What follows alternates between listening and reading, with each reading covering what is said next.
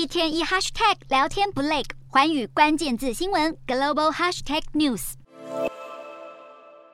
这一期的寰宇大话题要来关注到的是钢铁业。中国钢铁业五十二家上市的公司已经全数都发布了他们半年度的财报。那么现在就看到五十二家公司的营收一共呢，就是有人民币一点二三兆元，较去年同期其实是稍微下降了百分之零点一九。数据就显示有将近五成的钢企营收是下滑，另外有超过八成的净利也是下降。所以钢铁业现在已经进入了一个弱周期，也凸显出了新冠肺炎疫情的冲击。先来看到这个有七家公司都是亏损的，就包含了柳州钢铁、安阳钢铁、西宁特钢，还有八一钢铁。其中我们要来看到的就是西宁特钢的净利是骤降了百分之三百二十九点五九。而作为钢铁行业龙头，也就是宝山钢铁，他们今年上半年的营收是一千八百三十六点五五亿人民币，较去年同期是有增加了百分之零点二。那宝山钢铁他们就表示，受到新冠疫情的影响，上半年汽车、工程机械等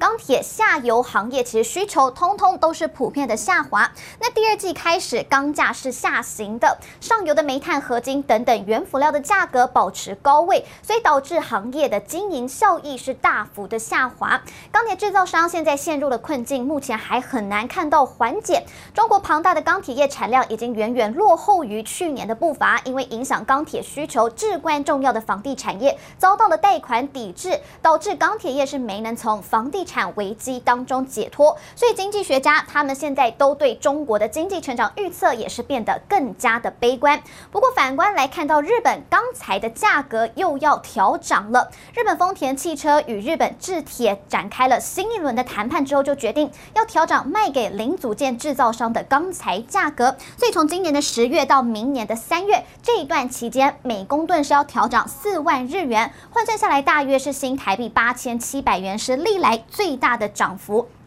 主要就是为了要反映成本，所以这个也是近期连续第三次的调涨。那么对此，专家铃木智之他就表示，身为日本最大的钢铁买家，也就是丰田，他们现在有可能就是会考虑要调整汽车的售价。丰田其实他已经调涨过美国等市场的售价，但是始终都没有提高在日本国内的售价。所以从二零二零年以来，生产一辆车的原物料成本平均已经大涨了一倍左右，其中钢铁大约就占总生产成本比重就达到了百分之五十，因此铃木他就研判这次丰田调涨汽车售价的几率是大幅的增加。与此同时，我们要来看到全球第二大的钢厂，也就是阿塞洛米塔尔，现在也向欧洲的客户宣布他们要调涨价钱了。彭博资讯就引述消息来源报道，这家公司十一月的时候，他们交付的热轧钢卷将会调涨百分之十三到每公吨八百五十欧元。所以评价格评估公司就表示。